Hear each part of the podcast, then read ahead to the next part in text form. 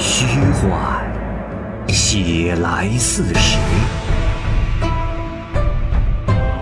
实有其人，传有其事。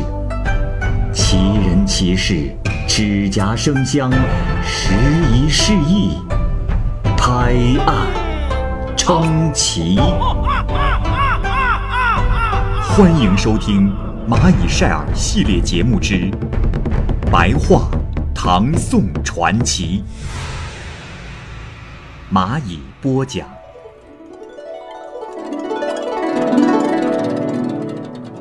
昆仑奴。唐代宗大历年间，有个姓崔的书生，跟功高盖主的朝廷大官很熟悉。而崔生呢，当时也是皇上的警卫。这一天，他的父亲让他去探视一下一品大官的病。崔生当时还是个少年，容貌长得很像玉雕一样光洁美丽，性格耿直孤僻，举止安详稳重，说话也清晰文雅。到了一品大官的家中，大官命侍女卷起了帘子，让崔生进去。崔生向一品大官跪拜完毕，又传达了父亲的问候。一品大官非常喜欢他，就让他坐下和他谈话。当时呢，这大官的府中有三个美姬，都是绝代佳人，就站在一品大官的跟前。他们用金盆盛着樱桃，用手剖开，然后再浇上干酪，呈现给一品大官。这一品大官呢，于是又让一个穿红绸子衣服的美姬端上一盆给崔生吃。这崔生年少，见了女孩子就非常的羞怯，始终也没有吃。一品大官就命令穿红绸子衣服的美姬用汤匙喂崔生，崔生这才不得已吃了。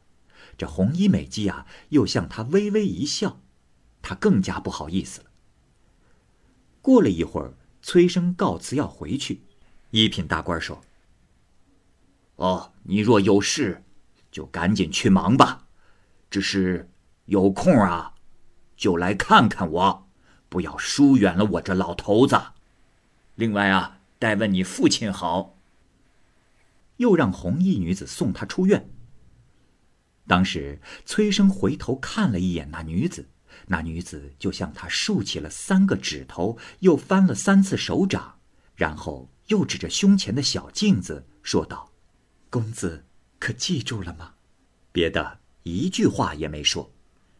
崔生回到家中之后啊，就向父亲传达了一品大官的话，就回到了自己的书房当中，只觉得神情恍惚，若有所失，变得不爱说话，形容沮丧，呆呆的出神，是整天不吃东西，只是吟诗。诗是这样说的。雾到蓬山顶上游，明当玉女动心眸。朱飞半掩深宫月，映照琼枝雪艳愁。这首诗呢，大致是说啊，我呀误入到了仙境，见到了仙女，她的容貌世间无人能比。身边的人啊都不理解这诗中的意思。当时家中有一个昆仑奴，名叫摩勒的。看着崔生说道：“呃，主人心中何事啊？如此惆怅不已。呃，不妨向老奴说说看。”崔生说道：“哎，你们这些人平日里只知道低头做事，哪里又会知道我的心事啊？”摩勒说道：“呃，主人只管说，呃，我呀一定能替主人解除烦恼，无论远近之事。”我都会办成的。崔生听了他的话，觉得很是奇怪，于是呢，就把事情的经过和心中的烦恼全部告诉了他。摩勒说：“哎呀，主人呐，就这么件小事，何不早一点对我说？自讨苦吃，在这里郁闷呐。”崔生就又把红衣女子的隐语告诉了他。摩勒说道。主人，这有什么难解的？竖起三个指头，就是说那一品大官宅院中有十院歌姬，他属于第三院。至于翻三次掌，应该是十五个指头，呃，是指的十五日的意思。胸前的小镜子是说十五日月圆如镜时，让公子去呀。崔生听了喜不自胜，对摩勒说：“哦，原来原来是这个意思啊！哦，那又有什么办法能向他传达我心中这苦恼啊？”摩勒笑着说：“呃，主人，这样吧，后天晚上就是十五日夜晚。”呃，请主人给我两匹深青色的绸子，让我替您做一件紧身衣服。呃，那一品大官的宅中有一猛犬，看守歌妓院的大门，一般人是进不去的。要进去，一定会被那犬咬死。这犬机警如神，凶猛如虎，这可是曹州勐海地方的狗啊！这世上除了我，谁都不能制服它。今晚。我就替主人先把他给除了。崔生呢，就用酒肉犒劳他。到了三更，他拿着个带铁链的铁锥就走了。过了一顿饭的功夫之后，回来了，并且说：“主人，那狗已被我打死，肯定没有什么障碍了。”时间到了十五日这天晚上三更天的时候，摩勒就跟崔生两个人都换上了青衣服。摩勒背着崔生越过了十道院墙，才进入到了歌姬的院内，在第三道门那儿停了下来。绣房的门没有插上，屋内的金灯还闪着微光。只见红衣女子坐在那里，长吁短叹，好像在等待着。她才戴好镶着翡翠的坠子，粉脸刚刚洗过，是满脸愁容，泪珠晶莹，嘴里吟咏道。身动莺啼恨软郎，偷来花下解珠当。碧云飘断音书绝，空衣玉箫愁凤凰。这首诗大致的意思也是把自己比喻成了一个仙女，等待自己郎君的音信而惆怅满腹的情绪。诗中提到了一个人阮郎，就是阮肇。相传啊，是东汉永平年间，浙江有刘晨和阮肇这两个人到天台山采药迷了路，路上遇到了两位仙女，他们被邀至家中，半年之后回到凡间，可是子孙已经过了七代人了。后来呢，他又重入天台山寻访仙女，此时已杳无踪迹了。此时附近是一片寂静，守卫的人都已经睡着了。崔生轻轻地掀起帘子进来，好长的时间，那红衣女子才认出是崔生，就急忙跳下床，拉着崔生的手说道：“我知道公子很是聪明，一定会懂得我的意思，也一定能记住，所以，奴家才打了个手势告诉你。只是不知，公子有何种神术，能来到此地呀？”崔生就把昆仑奴的计谋全部告诉了他，又说是摩勒把他背到这里来的。这美姬问道：“哦，那摩勒此刻在何地呀？”崔生说道：“啊，娘子无需担心，他就在窗外等着呢。”于是美姬也把他招了进来，用金杯斟酒给他喝。美姬告诉崔生说：“公子实不相瞒，我家也是个富户。”住在北方。只是主人仗着兵权，逼我给他做鸡铺。我没能自杀，暂且忍辱偷生。脸上虽然擦脂抹粉，心中却很愁闷。虽然用玉做的筷子吃饭，用金炉烧香，云雀屏上挂着绸缎衣服，盖着绣花被，躺在珠翠堆中睡觉，可这些。都不是心中所愿，自感如在枷锁中一般。公子，你既然有这样的神术，可否救我逃出牢笼？若是公子实现了我的心愿，即使是死也不后悔。我愿意当公子的奴仆，侍奉公子。不知公子意下如何？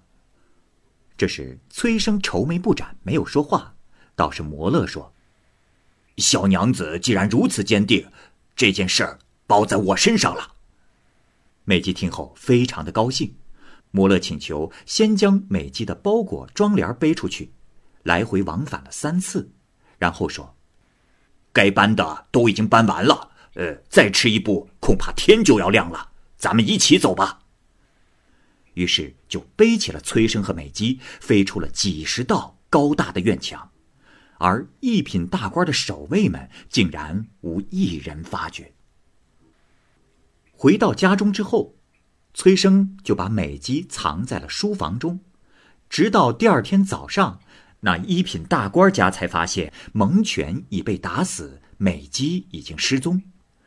一品大官吃惊地说道：“此事不一般呐！”我家的院墙和大门从来都是又深又密，门栓也锁得特别严谨。看样子，此人是飞着进来的，又听不到一点声音，也看不到影子，一定是江湖侠客呀！呃，大家莫要声张，不然的话，只会招来无穷祸患呐！就这样。美姬在崔生家被藏了两年。这一年的春天，花开的非常好，美姬就乘着小船到曲江游玩，不料被一品大官家的人偷偷的给认了出来，就告知了一品大官。大官呢也很是奇怪，于是就叫来了崔生追问这件事情。崔生害怕而不敢有所隐瞒，就把事情的来龙去脉全部都说了出来。并说是昆仑奴摩勒把他们背走的。一品大官说：“哼，这个美姬罪过很大，只是他也跟你了这么多年了，我也就不追究他的罪过了。只是有一人，我要为天下人除害。”于是。一品大官命令五十个身穿铠甲的武士拿着兵器包围住了崔生家的院子，让他们捉拿摩勒。这摩勒手拿匕首飞出了高大的院墙，众人抬头一看，此人轻得像鸟，快得像鹰，重箭齐发，密似雨点，也没能射中他。顷刻之间就不知去向了。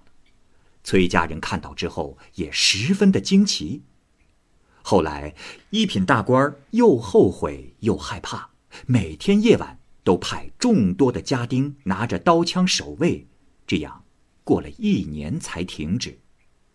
后来又过了十多年，崔家有人看到了摩勒在洛阳市场中卖药，容貌啊和十年前一样。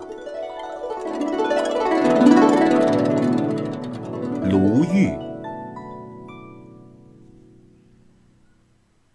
进士卢玉是和硕地区的人，搬家来到了长安。他曾经北游燕赵地区，于是就客居在内黄县。郡守把他安排在官府营建的房舍居住。在此之前，这座房舍没有人住。卢玉来到之后啊，他看到了一个妇人，头发全白，身体矮小而肥胖，穿着白色的衣服来到。妇人对卢玉说：“公子，我寄居在此，时日已久，所以特此前来拜见迎接。”说完呢，就又告辞离去了。这天晚上，卢玉独自居住在前厅。夜间寒潮，又是刮风，又是下雪。那个老妇人来了，对卢玉说。贵客独自在此，又如何打发消磨时间呢？卢玉就让他坐下来交谈。这老妇人说：“老身姓石，家住在华阴郡，后来随吕御史来到此地，已近四十年了。唉，无奈家中贫苦，还希望。”公子能够垂怜呐。于是卢玉就让仆人拿来了食物，可是老妇人连看都不看上一眼。卢玉就问道：“呃，不知大娘为何不吃啊？”老妇人说：“ 我虽饥饿，但也不吃素谷。也正是由于这个原因，才能长寿而且安乐。”听到此言，卢玉是又好奇又高兴，并认为他是个有道术的人，于是就问道：“哦，那大娘既不吃素骨，又用何物充饥啊？啊，难不成是吃仙药？”老妇人说道：“公子，我家住在华阴，祖先喜欢神仙之术，在华山的太华峰搭了间草棚子。”我也隐居于山中，跟随道长练习长生之术。那道长教我吞火，从此不食树谷。现在已经九十岁了，连一次感冒都没患过。卢玉又问道：“啊，不瞒大娘，我早年间也曾遇到过仙人，那道长教过我吸气之法。”我自认为这气功很是奇妙，只是后来因为奔走名利，当了国都的贡士，白天奔走，夜间休息。没想到近日又遇到了仙人，能谈论平生的喜好。呃，只是不知道这吞火，难道是成为神仙的要旨不成？老夫人说：“ 公子没有听说过，凡是仙人。”寒暑都不能侵犯嘛，因此，仙人禁火，火不能焚烧；入水，水不能淹没。既然如此，那么吞火本来也是应该的。卢玉这时说：“哦，哎，既然如此，在下有个不情之请，请仙姑成全。哎，请为我示范如何吞火。”老妇人说道。这有何难？于是他就抓起了炉中的火，吞了下去，面不改色。卢玉见到之后是又惊又奇，于是起身束紧了腰带，向他拜了几拜，说道：“哎呀，鄙俗之人不知道神仙之事，今晚遇到了仙姑，能运用吞火之奇术，使我见到了平生未闻之事啊！哎，请受。”在下一拜。老夫人说：“哎呀，这是小法术，又有何值得称道之处啊？快起来吧。”说完，老夫人就告辞而去。卢玉就下台阶去送她。告别了老夫人之后，卢玉就回到了寝室。这时夜已经深了，有个仆人啊，突然间通报卢玉说：“哎，大人，不好了！”西面走廊下着火了。卢玉惊骇，起身去看，那西面的走廊房舍啊，已经全都烧着了。此时同街的街坊都来了，争相提着水桶灭火，直到天亮才把火给扑灭了。等到追究查找火源之时，在走廊下的土坎中找到了一个石火通，石火通中啊还有很多的火。这里说明一下，石火通呢，可能就是装着火炭的一个石头槽子。原来在着火前有乱草堆在了石火通上，因此呢，火就蔓延燃烧了起来。到此时，卢玉才明白，那老妇人就是个石火通罢了。回想起来，那老妇人说过姓石，居住在华山的。另外，卢玉又问起有关吕御史的事。在郡中有个老吏对卢玉说：“大人，吕御史是魏州的从事，呃，住在这座宅院到现在已有四十年了。这一点啊，和老夫人所说随着吕御史在此居住四十年是完全一致的。又听说，青州的平陵城北的石虎啊。”一夜之间，自己移动到了城东南善石沟上，有狼虎等一千多个脚印跟随着他，脚印过处，就变成一条路。好，由于时间的关系呢，本期白话唐宋传奇的故事就先讲述到这里。也同时呢，欢迎各位朋友关注和订阅蚂蚁晒尔的其他系列故事。